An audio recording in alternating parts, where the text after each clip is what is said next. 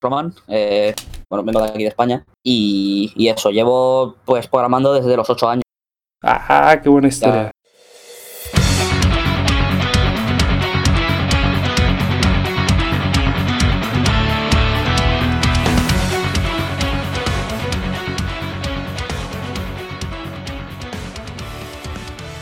Hola, bienvenidos amigos al episodio 2.7 de Sembrando Juegos.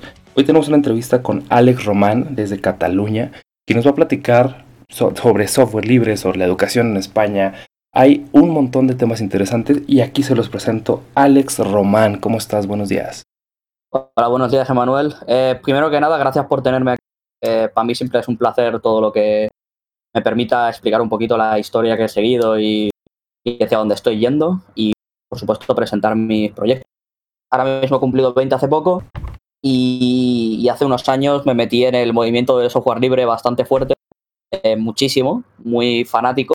Eh, últimamente me he relajado bastante en ese aspecto, pero la idea de hacer un juego totalmente con software libre siempre la había tenido y mi juego justamente es. Oye, tu historia me encanta porque a mí también me tocó empezar a los seis años, bueno, muy parecido, en la primaria, en la, primera educación formal aquí de México, nos pusieron a programar. Y de ahí ha sido un camino de no terminar. Eh, me gusta mucho esa parte también. Increíble. Eh, principalmente utilizas Godot. Eh, sí, pero sé utilizar Unreal y he hecho algún trabajo de freelancing con Unity. Ah, le mueves a todo. ¿Actualmente estás estudiando algo de relacionado con videojuegos, con informática? ahora mismo estoy terminando, bueno, aquí en España tenemos una cosa que se llaman ciclos formativos, que ocurren, creo que es reemplazan lo que en otros países se le llama la preparatoria, bachillerato, eh, y puedes elegir, en vez de hacer ese, esa parte de educación general antes de la universidad, puedes hacer ciclos formativos, que son educación especializada. Y yo he tomado el camino de la informática. Entonces yo llevo cuatro años estudiando eh, informática general y ahora estoy acabando de estudiar programación de aplicaciones multiplataforma para logística. Y mi objetivo es el año que viene empezar universidad eh, haciendo diseño de videojuegos y programación de videojuegos. Y por lo que he escuchado, el, en España está mucho más fuerte que en Latinoamérica, probablemente por la cercanía con, con Europa, con Inglaterra, con bueno, las, los grandes, digamos, potenciales allá en Europa. En Latinoamérica yo veo que apenas empiezan las escuelas, apenas empiezan los ciclos formativos y allá hay talento, recursos. No sé si lo aprecias igual, igual tú. Yo considero que la cosa aquí está Mm, está mal si no tienes dinero. Pero no solamente incluso a nivel de desarrollar, porque obviamente desarrollar un videojuego cuesta dinero. Eso no se puede evitar, vivas donde vivas. Pero aquí hay poca educación pública de videojuegos. Eh, y la que, la que no es pública es bastante, bastante inasequible para nadie, realmente. Muy poca gente se lo puede permitir aquí. Y yo, bueno, estoy intentando acceder a la pública. O sea, es que está, está muy reñida la entrada. Tienes razón, acá estamos igual en, mi ciudad, Guadalajara. Apenas el año pasado hicieron una iniciativa pública, duró un año y se cayó. O sea, es decir, eh, finalizó el apoyo gubernamental y todo el mundo volvió a la educación privada. ¿Ocurre algo parecido a lo que tú mencionas acá? Sí, porque aquí, por ejemplo, mira, para que te hagas una idea, una familia normal, igual en un año, una familia normal que trabajan los dos padres, porque no en mi caso mi padre no puede trabajar por tema de salud y en casa igual al año entran 11.000, 12.000 euros. Y la carrera privada cuesta 30.000 al año. Válgame. O sea que... Entonces está, está muy complicado, la verdad. Antes de empezar a grabar, la plática se puso muy, muy, muy interesante. Estamos platicando las diferencias que vimos entre Latinoamérica y España. Para los que nunca han tenido la oportunidad de estar en España, ¿cómo es ser desarrollador eh, independiente de videojuegos desde España, en tu, en tu opinión? Bueno, la cosa está eh, está a la vez complicada y a la vez eh, fácil, depende de cómo estés, sobre todo a nivel económico, pero también a nivel de mentalidad, ¿no? El tema económico es muy importante, porque aquí en España los, los sitios donde puedes estudiar desarrollo de videojuegos eh, son pocos y la mayoría son privados. Incluso hay sitios en los que, por ejemplo, como es mi caso en Barcelona, solamente puedes estudiar diseño de videojuegos donde no se centran en la programación, sino que se centran más en el diseño del, del juego. En Madrid, por ejemplo, sí que tienen alguna, alguna carrera universitaria de desarrollo de videojuegos, pero sigue siendo bastante bastante cara. Estamos hablando de que si tú eres una persona como yo que tiene un padre, bueno, una madre en mi caso, que trabaja, es la única que trabaja prácticamente al salario mínimo, pues igual son, igual es el doble del salario anual eh, acceder a la carrera por cada año. Entonces, bueno, mm, también es un poco de cómo estés económicamente. Wow, creo que ocurre también aquí en, en México. Platicábamos de que solo hay muy pocas iniciativas públicas eh, apoyadas por el gobierno y las pocas que hay a los años se terminan. Realmente gran parte de los que quieren dedicarse a videojuegos tienen que poner muchos recursos propios, su propio computador, su propio eh, autoaprendizaje y creo que es algo interesante que quizás te ocurrió porque me platicas que desde los ocho años empezaste a programar.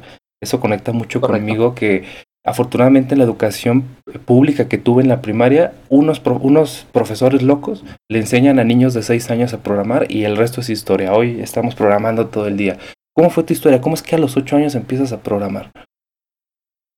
Bueno, la historia es bastante extraña porque yo no sabía ni que estaba programando.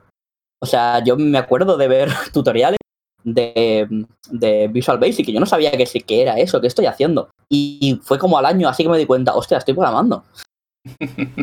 Me ocurrió exactamente igual con primero Visual 4, luego Visual 5, creo que después Visual 6. Visual Basic fue el lenguaje que nos enseñaron en la escuela y de ahí empecé a hacer videojuegos muy básicos con Visual Basic 5. Qué buenos recuerdos, ¿eh? Hace, pues, en los principios de los 90 probablemente fue para mí. Yo, por suerte, he tocado casi todo lo que hay bajo el sol. O sea, empecé con Visual Basic, eh, Luego aprendí C++ para desarrollo de aplicaciones no tradicional y estuve muchos años con GameMaker. Eh, luego me di cuenta que GameMaker no me daba el control que yo quería y me fui a Loft 2D. Y de Loft 2D pasé a Unreal. Eh, nunca tuve interés por Unity, no, sé, simplemente la manera de trabajar no me, no me gustaba. Eh, y al final pues he acabado en Godot, que es un motor hecho por nacido en Argentina, que lleva unos años ahí en, el, en, la vía, en, los ojos del público y cada año está mejorando mucho. El año que viene tendremos un renderizador con Vulkan que, que la verdad que pues yo creo que puede llegar a, en, un futuro a medio término a pisarle los pies a Unreal y a Unity. Me ocurrió algo parecido, empecé con Love 2D, eh, después con Corona, Lua me gustó mucho, se me hace un, un lenguaje interesante para Dev. Y cuando me paso a Unity, me explotó la cabeza. Las cosas eran tan diferentes de hacer. Hoy, en nuestro estudio, principalmente trabajamos con Unity todo el día y me he acostumbrado a su forma de trabajar.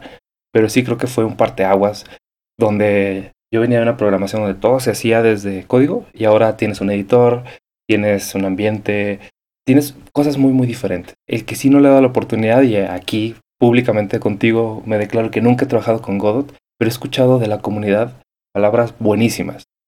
Tanto que lo has utilizado en tus últimas producciones. ¿Cómo es Godot? ¿Cómo es hacer juegos con un open source cuando veníamos de un ambiente donde todo tenía que ser controlado, donde los motores valían miles de dólares? ¿Cómo es hoy hacer una producción real que la juega el público con un producto open source? Bueno, hay una serie de cosas que, que, bueno, como todo en esta vida tiene ventajas y desventajas. Pero yo creo que el modelo de negocio de Godot ya no es, no es ni una ventaja ni una desventaja, es simplemente una manera diferente de trabajar. Está claro que Unity, Unreal, todos estos motores son, son grandes, son famosos, tienen un montón de gente que los utiliza y eh, tienen el mérito de poder tener apoyo comunitario bastante bueno. Y una de las cosas que yo he visto es que Godot, pues obviamente tiene menos recorrido, tiene menos años y eso no lo encuentra. Sin embargo, tiene otras ventajas.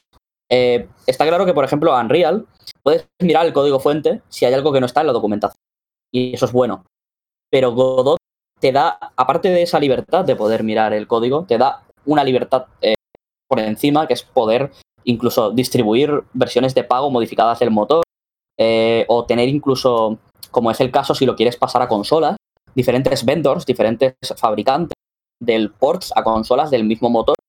Y así de esta manera el precio es muy competitivo. Eh, lanzar un juego en Godot de Godot para consolas hoy en día es prácticamente mm, para ti como desarrollador coste cero. O sea que eso es una cosa que, que yo considero que es muy importante. Y eso ya es solo hablando del tema de, del tema de, bueno, digamos el tema del licensing y, lo que es el, metagame, ¿no? Pero también hay, hay la parte de trabajar con Godot, que es muy interesante también. Quizás no habíamos roto ese paradigma de que podemos hacer videojuegos con producciones open source, igual para consolas. Sin embargo, en todo el resto del software ya prácticamente todo se movió a open source. Hablamos de aplicaciones móviles, aplicaciones industriales, ya incluso Microsoft, el gran controlador del, del software privativo, ya movió todas sus plataformas open source, entonces se veía venir tarde o temprano. Y bueno, qué buena recomendación empezar a aprender Godot y e irnos para allá. Y bueno, también aquí nos gusta hablar de lo no tan bueno, ya viste, dijiste algunas desventajas. A nivel técnico, por ejemplo, ¿cuál ha sido como la, la mayor problemática que tiene Godot? Me imagino que hace, bueno, hace varios años cuando empezó tuvo que haber sido algún producto inestable. Hoy sientes que ya es un producto muy sólido para trabajar en él, ya no tiene tantos bugs, ya puedes hacer lo que quieras con él. Mm, mira, yo llevo trabajando con Godot desde la versión 2.0. la verdad que una cosa que tiene Godot es que es muy estable y siempre lo ha sido. El problema de Godot, es que hay funcionalidades que directamente no existen. Porque, obviamente, el desarrollo se hace por parcialmente voluntarios y creo que hay dos o tres personas trabajando en él, eh, digamos, full time, pagado. Eh, pero bueno, como todo software libre, al final lo que va a pasar y lo que está pasando, porque yo ya lo he visto, es que hay empresas grandes que van a utilizarlo y sus cambios los van a, donar de vuelta al, al, al propio motor para que el público lo pueda utilizar. Una de las preguntas que más frecuentemente nos hacen los que van iniciando, los que apenas se introducen en este mundo es ¿cuál motor utilizo? Y vemos que ya cada vez hay más. Cuando nosotros hacemos un análisis cada año del motor que vamos a decidir, cada vez se agregan más opciones más apoyadas por grandes empresas. Posiblemente Godot le pase eso, como tú mencionas, de que tal producción eh, gigantesca lo utilice. ¿Tú hoy recomiendas Godot para una persona que va empezando o qué motor le recomendarías y metodología al que apenas va a comenzar? Yo al que empieza ahora sí que le recomendaría Godot, sobre todo si va a hacer 2D. Eh, las herramientas de 2D de Godot yo no las he encontrado en otro software. O sea, son, es el, el software para 2D que más me gusta con bastante diferencia. Increíble. Perfectísimo. Y una prueba importante de que puedes hacer cosas grandes con tus producciones. Y estaba viendo aquí en Steam Project Heartbeat. Me imagino, lo he visto mucho, incluso en Switch, en grandes consolas, este tipo de juegos. Pero platícame un poco más. Platícale a, a todos los que nos están escuchando qué es Project Heartbeat. Bueno, Project Heartbeat es un juego de ritmo. Eh, es un juego que está centrado principalmente en contenido comunitario, que es una cosa que hoy en día creo que se ve muy poco en juegos en general. Eh, está claro que en el mundo indie lo tenemos más, ¿no? Pero cada vez está menos presente el poder comprar un juego y modificarlo eh, y poder hacer mods y poder hacer, en, el caso de mi juego, canciones nuevas. Project Heartbeat es un, es un género de juego que se llama el juego clónico y, y está muy inspirado por las mecánicas de otro juego pero lo toma y lo, apunta hacia un público diferente. En este caso, el juego del que está inspirado Project Heartbeat se llama Project Diva, que es un juego de Sega.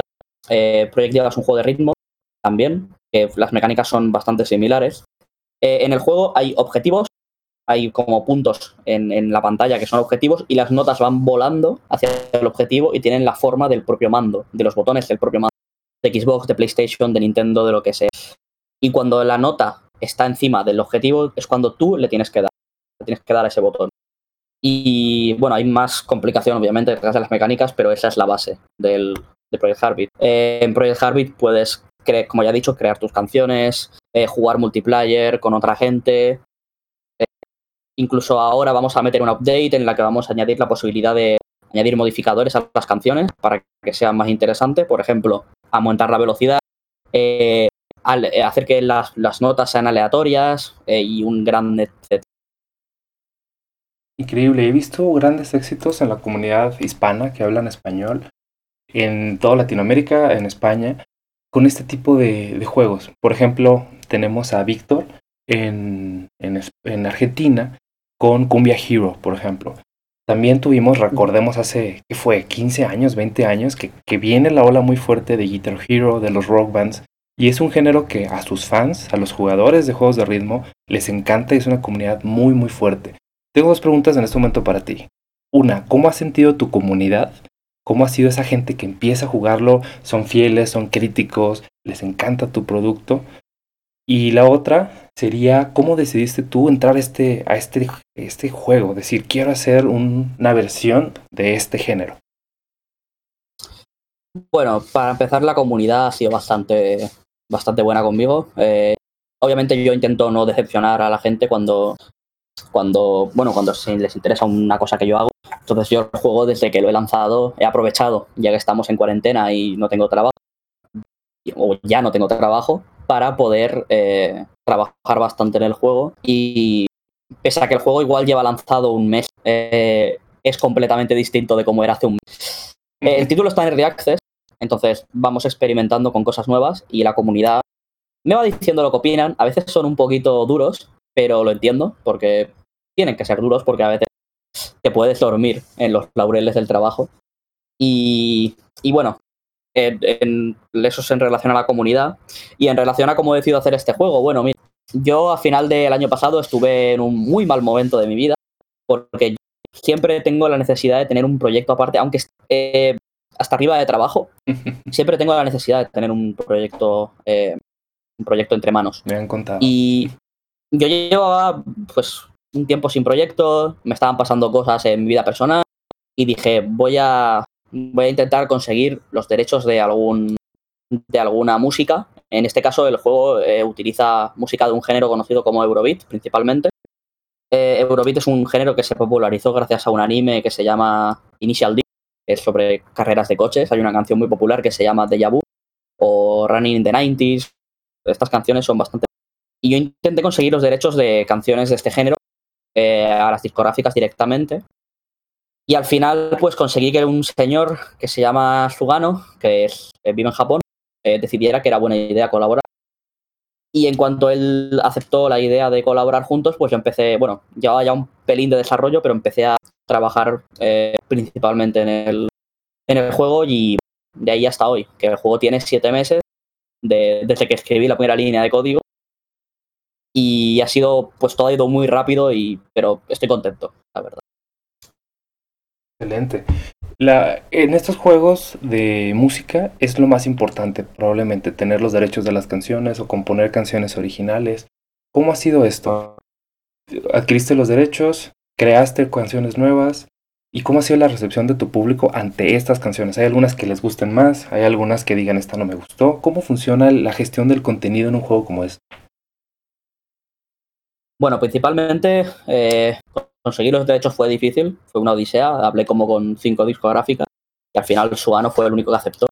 Lo complicado de hablar con discográficas grandes es que normalmente quieren limitar el sitio en el que en el que va a estar vendido el, el, el producto, por ejemplo. Eh, hablé con una discográfica que me pedía que el título no se pudiera vender en Japón o en Italia. Y yo, pues, no consideraba que eso fuera algo, algo positivo y, me, y hablé con, con, otra discográfica. Así hasta que llegué a una, que en este caso fue eh, Sugano Music, que decidió pues que, que podíamos trabajar juntos. Además, las, las, canciones de esta discográfica en particular, de este círculo de creadores eh, japonés, pues eh, ya se han utilizado en otros juegos de ritmo, al menos de manera no oficial, en Dance Revolution, por ejemplo, hay algunas canciones que la gente juega que son de Sugano Music y, y así es como así es como lo hicimos. Está claro, tener los derechos es importante. Y una cosa importante también es que si es posible, pues reutilices, o sea, reutilizar canciones que ya existan. Porque producir canciones nuevas obviamente es una cosa eh, pues que no, no es barata, no, no es fácil de hacer. Va, va, va, excelentísimo. ¿Cómo ha sido la recepción de tus jugadores? ¿Tienes una opción como para que den mano arriba, like, si les gusta, mano baja, si no? Pues, ¿Tienes algún tipo de analítica para ver qué canciones son las que más gustan? Eh, de las canciones oficiales no, porque al final lo importante de las canciones, las canciones oficiales van a estar ahí siempre y yo tomo el feedback directamente. Y ya, sé que hay algunas canciones que al público pues les parecen un pelín más aburridas, un pelín más monótonas.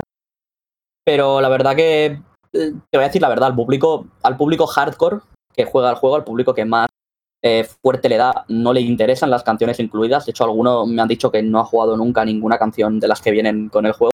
Mm. Eh, sin embargo, lo que sí que tenemos es un sistema de mano arriba y de mano abajo para las canciones comunitarias. Cuando tú te descargas una canción de la workshop, porque el juego tiene integración de Steam Workshop, eh, cuando has acabado de jugar la canción, te da la opción de dar mano arriba, de dar mano abajo o de decirles que no es eh, oportuno, no decir nada. Entonces, ese feedback ahí existe y obviamente eso afecta a las canciones comunitarias que el usuario ve cuando entra a la página de la web. Ah, qué bien. Tengo dos preguntas, una técnica y una quizás más aburrida legal. Eh, somos programadores y estamos acostumbrados a hablar perfectamente con la computadora, con el código, y de pronto tienes que firmar contratos sobre propiedad intelectual, sobre canciones. ¿Cómo fue esa parte? ¿Tuviste ayuda de algún abogado o viste el contrato y no sabías ni qué decía? ¿Cómo fue esa parte de tener que firmar con una discográfica? Bueno, es que tampoco es una discográfica, es un círculo de creadores, que es una mm. cosa un pelín diferente. Eh, entonces, es como una comuna, digámoslo así. Es un señor, en este caso Sugano, que es productor, y él habla con una serie de artistas, y estos artistas son los que deciden pues, trabajar con él o no trabajar con él. Entonces, nuestro contrato, por suerte, es más, mucho más simple que el de un contrato tradicional. No tenemos limitaciones de región, no tenemos, eh, no tenemos mucho. Realmente el contrato es menos de una página. O sea que eso es una cosa bastante sencilla. En mi caso, en el caso de una discográfica grande, eh, importante, es otro mundo y eso sí que es, eso ahí sí que es muy importante involucrar abogados y, toda la ayuda legal que sea posible. Me encanta, me, me, está encantando esta historia. El juego aquí lo pueden ver. Les invito a todos los que nos están escuchando, váyanse a Steam, pongan Project Harvest. Está muy, muy bueno. La parte de los gráficos. Contrataste a alguien, tú hiciste los gráficos, las animaciones, las explosiones. Se ve increíble gráficamente. Eh, el juego principalmente es entero hecho por mí, excepto dos, dos excepciones. Una es, las canciones todas tienen un fondo, eh, un fondo de, bueno, las, oficiales tienen una imagen de fondo. Esa imagen de fondo sí que está hecha por artistas a los cuales les he pagado y, y en algunos casos también he tomado de un proyecto de cómic, webcomic open source que se llama Pepper and Carrot. Es, es muy bueno, yo lo recomiendo a todo el mundo que quiera un cómic eh, family friendly, interesante y muy bonito además, por cierto. Eh, y algunas, algunos efectos, algunas, por ejemplo, las explosiones, esas son tomadas de otros proyectos libres pero lo que son las notas, de hecho, la, parte de las notas, de la generación de notas, o sea, de lo que es los, botones de consola y tal, eso se genera con un script de Python, porque yo no soy diseñador gráfico. Entonces, si hago un pequeño cambio a la forma de la nota, ya me crea todas las variaciones posibles de ese, ese icono. Ah, increíble. Y si de hecho, si hacer un juego tú solo, digamos, con tu propio contenido, es complicado, implica habilidades de diseño gráfico, de programación, de planeación, etcétera. Ahora me imagino que poner contenido de terceros, contenido del público, ha de ser un reto mayor. Tienes que poner muchas limitaciones, tienes que eh, crear el editor de las canciones. ¿Cómo fue ese proceso de darle la oportunidad a la gente de que cree sus propios contenidos? Bueno, la integración con Steam Workshop y con Steam en general ha sido bastante... No ha sido muy dolorosa, ha sido bastante fácil de hacer. Lo que ha sido un verdadero drama ha sido hacer el editor. El editor, es el editor es más complicado que el resto del juego. Así de complicado es. Pero la arquitectura que tengo con el editor me gusta bastante. Es bastante fácil de extender. O sea que si yo, bueno, de hecho, eh, tenemos planeado añadir nuevos tipos de notas. Porque en el juego original, en Project Diva, hay varios tipos de. Hay como dos sagas y tienen unas mecánicas ligeramente distintas. Entonces, las mecánicas de la otra saga las vamos a añadir pronto. Eh, y la manera en la que está hecho el juego hace que eso sea muy fácil de hacer. Pero sí, eh, con verdadera diferencia, o sea, sin ningún tipo de, de, de... Bueno, lo más complicado ha sido el editor, con mucha diferencia. Y el juego está pensado desde el principio para soportar contenido comunitario. De hecho, las canciones oficiales simplemente se cargan como si fuera contenido comunitario, excepto con una categoría especial. Así que en ese aspecto está, está bastante está hecho para eso. He trabajado muy poco con Steam. Tengo dos, tres producciones solamente y fueron ports de móviles muy básicos. Sin embargo, yo conozco, por ejemplo, que de Apple son muy estrictos con el contenido de terceros. Incluso tienes que ponerle que el juego es para adultos y hay palabras tienes que censurarlas. Steam te pide algo como eso, de que si alguien pone una grosería en el título de la canción, tienes que evaluar la mano, la gente tiene que reportarla. ¿Cómo funciona esa parte? Ah, Steam no nos pide nada, excepto para. De hecho, ni siquiera revisan el código del juego, porque tampoco nos lo piden. Eh, lo que sí que hacen es eh, pedirte que, te, que, digas para qué público está orientado el juego y si es para adultos. Te hacen una encuesta, eh, una pequeña entrevista en la que te, te preguntan si el juego, o sea, te, te, presentan una serie de características y si cumples alguna de ellas, tu juego es para adultos. Eh, yo, mm, mis proyectos anteriores, alguno era para adultos. y bueno, Steam es la, la plataforma más friendly en este aspecto al mundo del videojuego adulto y al videojuego, para mí, para el videojuego en general es la más positiva, ya que no hay, no hay limitación. O sea, puedes pagar 80 euros, que es lo que cuesta la, la tasa, y lanzar cualquier juego. O sea que ha sido bastante, bastante sencillo para mí. Perfectísimo. Me gustaría pasar ahora a una parte dura, triste. Muchas personas que, que les ha tocado vivir eso, pues podemos reaccionar emocionalmente, ¿no? Que son los reviews. Veo que ahorita sí. el juego está como reacciones mixtas. Tiene opiniones muy positivas y aquí las estoy leyendo y dicen, un juego muy pulido, muy atractivo, me encanta. Y otros dicen, no está tan pulido, no tiene tutorial. ¿Cómo es tu estrategia para reaccionar ante estas eh, opiniones de la gente y, y, seguir con tu plan de trabajo para próximos meses? Bueno, las, las opiniones negativas al principio dolían bastante. Eh, lo que pasa es que me he dado cuenta que hay algunas opiniones negativas que obviamente es importante tomarlas en cuenta. Y es súper importante porque si esa persona tiene esa opinión, igual alguien más la tiene. Y eso son dos ventas que ya has perdido. Pero también es importante darse cuenta que todos tenemos límites. Es un juego early access. Y es, normal que hay, haya cosas que no funcionen tan bien o que no estén tan pulidas como en un juego completo. Eh, yo creo que es más importante eh, ver estas reviews y utilizarlas como motivación para seguir trabajando yo creo que de momento he hecho un buen trabajo. Tengo updates casi, updates medio grandes, casi cada semana. Eh, entonces yo, creo que el tema de las reviews empezará a ir mejor cuando el juego esté pues, con más contenido. Claramente lo que más le falta al juego es más contenido base y eh, que ese contenido base sea más fácil. Que estamos trabajando en ello. Bueno, estoy trabajando en ello ahora mismo. Veo que actualmente el juego está solamente para Windows y para SteamOS también. ¿Algún? Está para Windows y para Linux. Ah, para Linux. ¿Cómo ha sido la reacción con Linux? Porque históricamente es una plataforma no tan apta para jugar. Ha habido grandes parches, grandes modificaciones para que sí. ¿Tienes bastantes jugadores en Linux o principalmente Windows? Bueno, para empezar el juego se desarrolla en Linux. No es, no, yo no, no utilizo Windows para trabajar, lo utilizo solo para jugar a dos juegos contados que no me funcionan en, en Linux. Eh, bueno, la reacción de la comunidad de Linux ha sido buena, porque el juego va bien. El juego obviamente va bien en Linux porque lo pruebo en Linux, principalmente. Lo pruebo en Windows también, pero principalmente en Linux. Excelente. Entonces todo tu ambiente lo tienes en, en Linux, principalmente tu ambiente de desarrollo está en Linux. Correcto. ¿Alguna distribución que recomiendes para desarrollo? Uh, todas van bien, pero si quieres lo último, pues Arch. Lo que pasa es que esa puede ser un poco más complicada para los que sean nuevos al, al mundo. Eh, si quieres estabilidad, te va a tocar Debian o Ubuntu. -huh. eh, pero, de hecho, yo diría más Debian que Ubuntu. Debian, las versiones de staging de Debian son las buenas. -huh. Perfectísimo. Muy buena recomendación para que los, los que nos dicen, ¿no? De que tienes que obligatoriamente utilizar Mac, tienes que utilizar Windows. Hay alternativas, me encanta. Te lo tengo que compartir, yo estoy en el otro espectro. Eh, tenemos que utilizar Mac a fuerzas porque nuestros principales usuarios y clientes son usuarios de iPhone y solo puedes desarrollar para iPhone y iOS con Mac y, y, te cambia mucho la mentalidad. Esto se me hace muy importante porque te acostumbras a utilizar Mac y después te desacostumbras de usar Windows y, y cualquier distribución de Linux. Entonces creo que esto es muy amplio y, y me, me, gusta que podamos demostrar que sí se pueden hacer cosas desde Linux y cosas importantes como tu juego. Me, me encanta.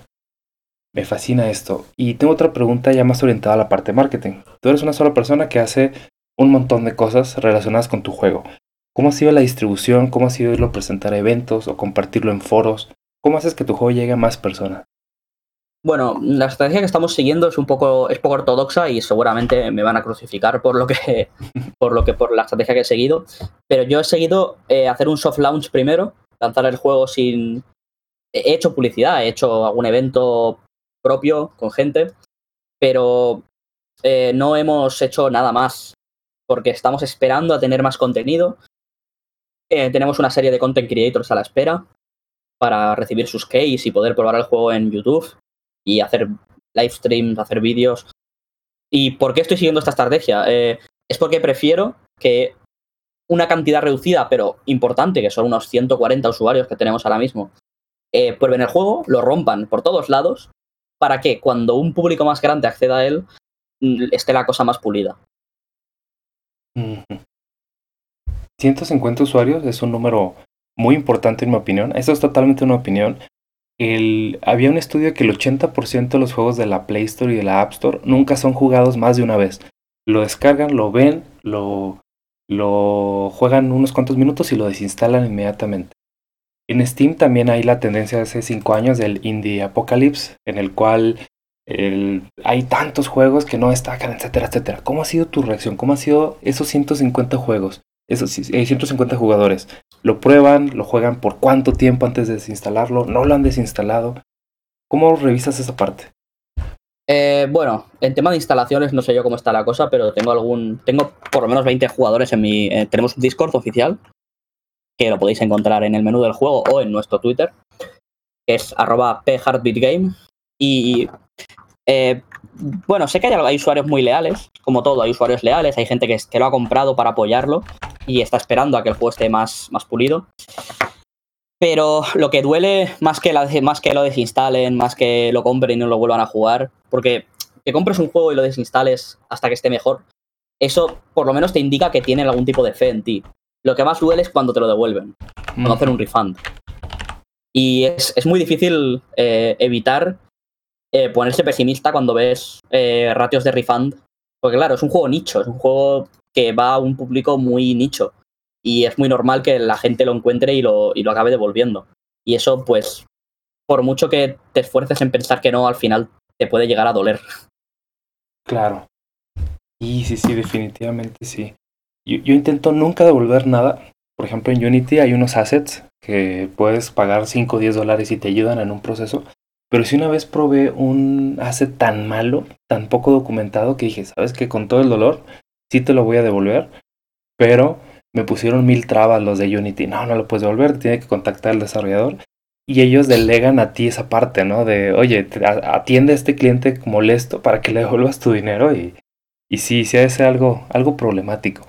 Esa parte administrativa, por ejemplo, de Steam, a mí me tocó cuando administraba la cuenta de Steam de, del estudio, ya lo hace otra persona, que tienes que poner declaraciones de impuestos ante el gobierno estadounidense, configurar cuentas. ¿Cómo ha sido ese proceso para que realmente Steam te pague a ti por las ventas de tu juego? Bueno, de momento está siendo muy fácil. Eh, la verdad que sí, al principio hay que rellenar bastantes formularios, bastantes procesos, hacer la entrevista de impuestos con, con Valve, pero eso se hace, se hace rápido bueno, se hace en un tiempo y tampoco me, he muerto por ello. Lo que me va a venir complicado ahora eh, es cuando empiece a ganar dinero, a tener una cantidad de dinero importante, porque en España ser autónomo es muy difícil. Es uno de los peores países del mundo en el que te puedes, en el que puedes ser un trabajador autónomo. Eh, más que nada porque te toca pagarte totalmente la seguridad social. Y eso implica que si yo cobro, eh, bueno, que aunque yo genere cero ventas en un año, en un mes, me va a tocar pagar 300, 400 euros de, seguridad social. Mm. Lo cual es un riesgo bastante grande ser autónomo en mi país. Bueno, en México podemos compartir algo parecido de la, de la escala de derechos, por decirlo de alguna forma. El trabajador independiente es el que igual menos tiene, tiene que pagar 35% de impuestos más su seguridad social. Y ahí es donde el costo de vida probablemente lo haga más complicado, ¿no? Me imagino que hacer desarrollo independiente desde, no sé, Alemania, por decir algo, desde Estados Unidos o Canadá, ha de ser más complicado que algunos países de Centroamérica o Latinoamérica. Quiero creerlo y es cuando platico con chicos, por ejemplo, de Uruguay, de Colombia, su costo de vida es mucho menor que el de México. Por poner un ejemplo, incluso entre ciudades, en la ciudad donde yo vivo es dos veces más costosa que otras ciudades de México, por costos de renta, transporte, que ya entramos a un aspecto personal, ¿no? De cómo ser autónomo es, sustentable, tienes que ganar cierta cantidad de dinero para poder subsistir, para poder seguir haciendo creaciones. Y eso ya es un tema más personal, si que lo tratamos brevemente o tan detallado como tú quieras. ¿Cómo lidias con esa parte emocional, con esa parte económica para hacer lo que amas y al mismo tiempo sobrevivir y subsistir y crecer como persona? Bueno, eh, la verdad que eh, yo siempre he tenido preferencia para trabajar en mis propios proyectos. Trabajar en proyectos de otra persona no es algo que me. No es algo que, que no pueda hacer, lo puedo hacer, pero no es una cosa que a mí me, me, llene tanto como hacer mis propios proyectos, llevarlos a cabo, dirigirlos. Eh, lo más complicado a nivel económico es que, obviamente, a mí me tiene que salir rentable eh, hacer el juego. No, no puedo. Eh, hay, que comer, ¿no? Todo el mundo tiene que comer y, y pagarse estudios y esas cosas. Entonces, a mí, por culpa de la, pandemia que estamos viviendo ahora mismo, yo me he quedado sin trabajo. As, así que de momento, pues los ingresos han bajado. Mm, por suerte tengo la ayuda del, de las ventas de Project Heartbeat que de momento, habiendo sobrevivido el primer mes, me sale, me sale a cuenta, me sale bien.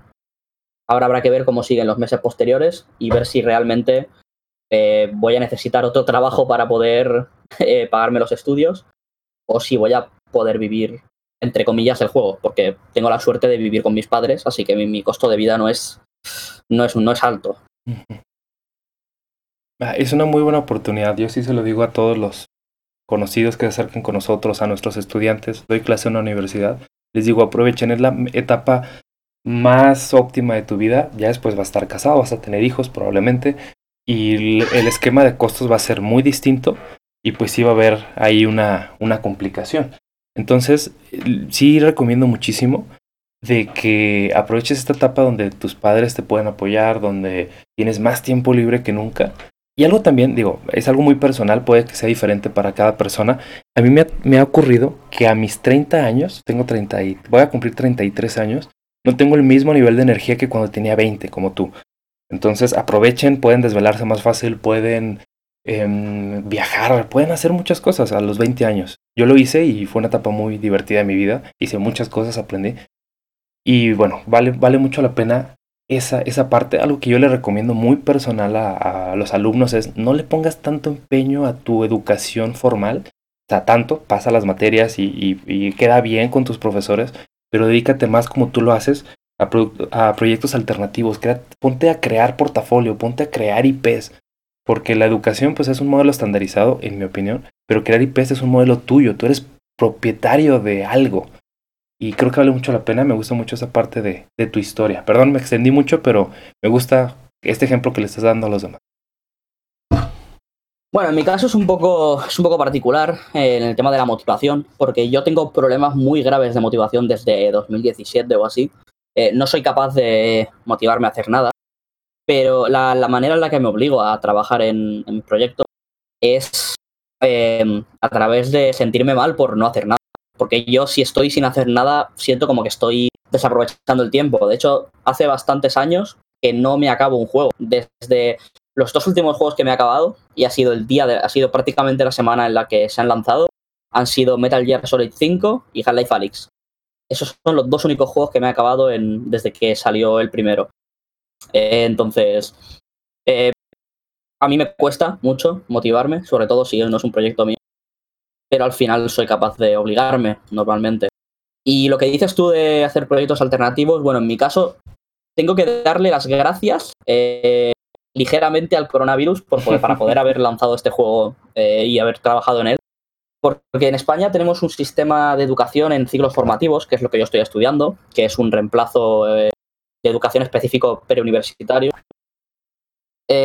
Tenemos un problema que es que en el segundo curso estamos obligados por ley para obtener el título a hacer prácticas en empresa, que estas prácticas pueden no ser pagadas. Eh, de hecho, normalmente no son pagadas. Yo he tenido la suerte de que en mi caso sí que lo eran. Uh -huh. Pero el problema es levantarte, tener que levantarte a las 5 o a las 6 de la mañana, tener que conducir hasta mi puesto de trabajo, estar allí 5 horas trabajando y luego ir a la tarde a clase 6 horas. Entonces tenía tan poco tiempo y de todas maneras me, sacaba las castañas del fuego porque estaba toda la semana como mientras trabajaba con la, en mi cabeza pensando cómo voy a hacer esto, cómo voy a cómo voy a hacer este cambio al juego, cómo voy a programar esto, qué estructura voy a seguir. Y yo luego llegaba al fin de semana y venía con hype para ponerme a trabajar. Y muchas veces me, había fines de semana que pese a venir con mucho hype no era capaz de arrancar. Pero cuando funcionaba la verdad que era como una máquina muy bien engrasada. Un patrón que he estado estudiando recientemente con libros, con eh, videos, es que la persona que se dedica a los videojuegos, en concreto el creativo que sabe programar, sabe un poco de arte, sabe un poco de administración, tiene ese patrón de que le cuesta terminar las cosas. Su cerebro está como programado a crear ideas nuevas, pero solo crearlas y nunca terminarlas. Y a mí me pasa muchísimo, escucho que a ti también, esa parte de disciplina, incluso de terminar juegos que compraste, o sea, de jugarlos. Terminar de hacer juegos que iniciaste nos cuesta muchísimo trabajo a las personas que trabajamos independientes, una sola persona haciendo todo. Y como tú dices, hay que hacer ciertos patrones, ciertas em, formas de disciplinarnos, porque a mí me pasa, tengo 50 prototipos y he terminado dos, por ejemplo. Y esos dos terminados publicados pues, no están al 100%. Entonces, creo que lo que a mí más, más me ha funcionado ha sido trabajar como por tiempos y relacionarme con otras personas que complementen esa parte que a mí me falta. Por ejemplo, tengo un partner en Estados Unidos que le paso los prototipos y él los promociona en Estados Unidos, por ejemplo. O un equipo en México que les doy la mecánica y ellos ya le ponen el arte. Y he aprendido a trabajar un poquito más con, con otras disciplinas, pero sin embargo no, es para todos. Hay, hay gente que dice, yo quiero hacer todo de principio a final. Y creo que esto es donde ya se toma muy personal. Lo que digamos tú y yo en esta transmisión pues es para ti, para mí propiamente y algunos consejos para los demás. Pero lo que sí he visto es que cada persona es diferente y tiene que entenderse cómo funciona mejor en su modelo mental, en sus tradiciones, en sus costumbres, lo que la familia le deje, lo que la escuela le permita. Pero eso sí, tú lo mencionaste muy bien, tú lo tienes que empujar. Nadie más lo va a hacer por ti más que tú. Y esa parte motivacional, creo que a todos nos pasa. De que a mí me pasó hace, me pasó hace unas semanas de, oye, ¿qué estoy haciendo? Estoy haciendo juegos todo el día. Esto no está bien, ¿no? Y te sientes como el síndrome del impostor o como esos grandes em, estudios que se han hecho, de que dices, vale la pena hacer todo esto, vale la pena trabajar en entretenimiento. Y al final vuelves, y es algo interesantísimo de esta industria, al final vuelves y dices, sí, es lo que quiero hacer muchas, muchas horas al día, es lo que quiero hacer durante todo el año. Y conecta contigo como alguna otra disciplina no probablemente estudiar, probablemente hacer aplicaciones, no conecte tanto como esto, que tú y yo por lo menos estamos muy motivados en hacer por muchos, muchos meses. ¿Tú qué opinas? Bueno, yo lo que más me, lo que más, eh, lo que me pasa es justamente lo que has dicho. Yo, yo tenía un síndrome de impostor increíble y aún a veces lo tengo. Pero el verdadero problema grave que yo he tenido es, eso, de, estar tanto tiempo metido haciendo esto que al final me acabo cuestionando si debería estar haciendo esto. Y al final lo que hice fue salir de los videojuegos durante un tiempo. Eh, me puse a hacer otras cosas que también eran de informática, pero no eran videojuegos. Yo estuve, he estado muchos años trabajando como desarrollador de simulación de carrera, eh, de vehículos de carrera. Y, y haciendo, bueno, y corriendo con gente en la vida real y todo, eh, con coche. Y he dicho, vale, esto me gusta, me lo paso bien, pero siempre acabo volviendo a programar videojuegos. Y creo que eso demuestra que, en mi caso pues es algo vocacional. Pero no sé, realmente es, es difícil mantenerse, mantenerse motivado. Y a mí mi problema más grave es que, soy un inepto para el arte, pero deseo, desearía mucho no serlo. Y trabajo mucho para no serlo, pero no veo tanto por eso como me gustaría y me acabo frustrando. Eh, por ejemplo, yo había desarrollado antes otros juegos y estos juegos pues obviamente eran de, otro tipo, porque un juego de ritmo al final sí puedes meterle mucho gráfico bonito, pero es algo que yo puedo asumir. Sin embargo, en otro tipo de juego es muy probable que el 90% del arte lo tenga que hacer otra persona. Y, depender de otras personas, eh, en mi caso siempre ha sido un problema, por eso este juego es prácticamente todo mío. Eh, las otras personas, cuando trabajan en un proyecto tuyo, no en mi caso al menos, no he sido capaz de motivarles para que estén igual de motivados que yo. Entonces, no se comprometían tanto, que no es culpa suya, es culpa simplemente de que pues, no, era un proyecto que les interesara tanto. No eran capaces de motivarse tanto y, y, al final pues la cosa no funcionaba. Luego tuve un pequeño intento de aprovechando mis primeros sueldos. De, de hecho, mis primeros mil euros que cobré trabajando fueron directamente a invertir en un, en un proyecto de juego que al final acabé abandonando Eh, está claro que pagar a la gente es una manera de, no tener que motivarles para hacer. Pero en mi caso, al final, me di cuenta que no era algo que yo pudiera asumir. Me ocurre algo muy parecido. Mm, invito frecuentemente a distintas personas, ya sea que son compañeros de trabajo o son miembros de la comunidad o personas que conozco en la universidad, los invito constantemente a ciertos proyectos porque me doy cuenta que yo solo no pudiera hacerlo todo.